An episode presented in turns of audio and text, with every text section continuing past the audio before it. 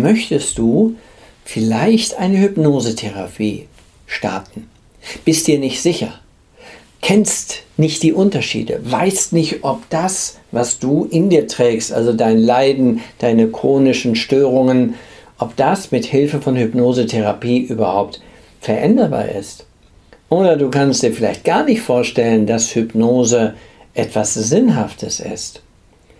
In dieser Reihe zeige ich dir Stück für Stück aus der Sicht der Hirnforschung, der Evolutionsbiologie und der Biopsychologie, also dem Zusammenwirken von Körper, Geist und Seele, was Hypnose ist, worauf du achten musst, damit du die richtigen Erfahrungen machst, nicht finanziell in ein Desaster hineingleitest und in die Lebendigkeit und in die Zufriedenheit hineinwachsen kannst. Dazu nutze ich die Informationen aus meinem Buch Hypnose Wahrheit 3.0. Das musst du dafür nicht kaufen, also es ist keine Informations- und Verkaufsveranstaltung.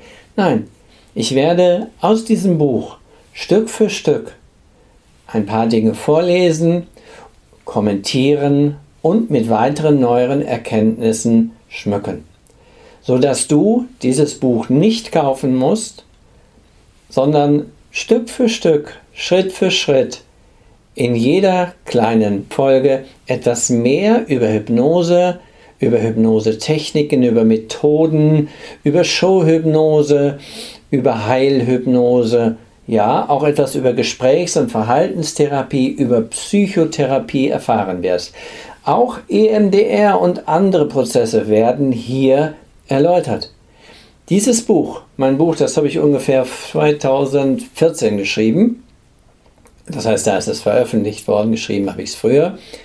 Dieses Buch entkleidet die Vorurteile und zeigt deutlich auf, was Hypnose ist und was es nicht ist.